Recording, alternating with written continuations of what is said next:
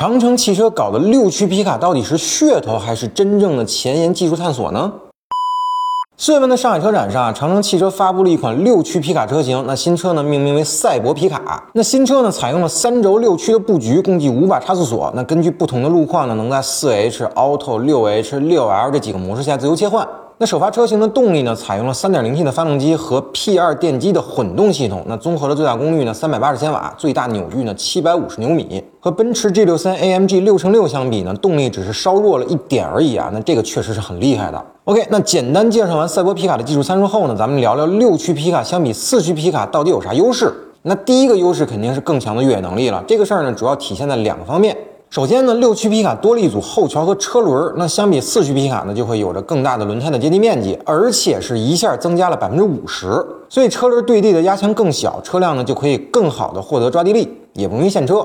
那这对于在沙漠、泥地、雪地等那种极端路况下的行驶性能呢，有着质的提升。其次呢，因为那个车身结构的特点啊，那传统的四驱皮卡呢轴距都比较长，那这对于越野来说呢，可能不是啥好事儿。比如会导致车辆的通过点比较差呀，在通过 A 字坡的时候可能会被弹住啊，等等这种情况发生。但六驱皮卡就会大大改善这种情况。那第二个优势呢是六驱皮卡的承载能力更强。那双后桥的设计相比单后桥而言啊，可以有效的分载载荷的压力。那这样呢，六驱皮卡的货箱就会比四驱皮卡更能装东西。那同时呢，车辆拖载能力也有一定的提升。那这对于需要大量运输物资啊或者设备的用户来说呢是非常方便的。都别抬杠啊，我说的是能力，没聊钱。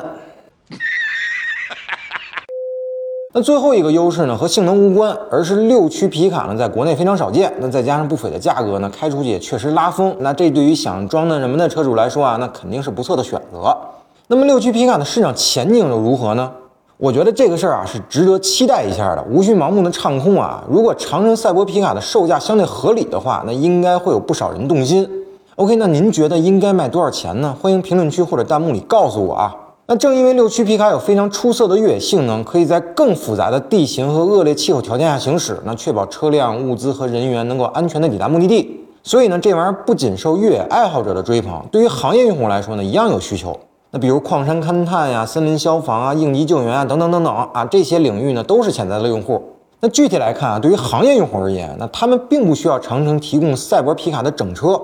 只需要提供二类的底盘就行了。那他们呢，可以根据自己的专业需求进行定制化的改装。比如这个矿山勘探行业啊，那货箱呢就装相关的勘探设备。那森林消防呢，后面就是成套的消防装备。那毕竟这个术业有专攻啊，人家自己改装啊，才更符合实际的使用场景啊。这个就叫专业。而如果是面向个人用户的话，那就最好由长城官方提供整套的方案了。那针对不同的用户群体呢，推出对应的货箱改造方案。比如这个露营版呀、越野版呀、房车版啊等等这些车型，那这样呢就能大大降低用户的选择成本，也更有品质保证。好了，那本期节目呢先聊到这儿。同意我说的点个赞，不同意我说的咱们评论区里继续讨论。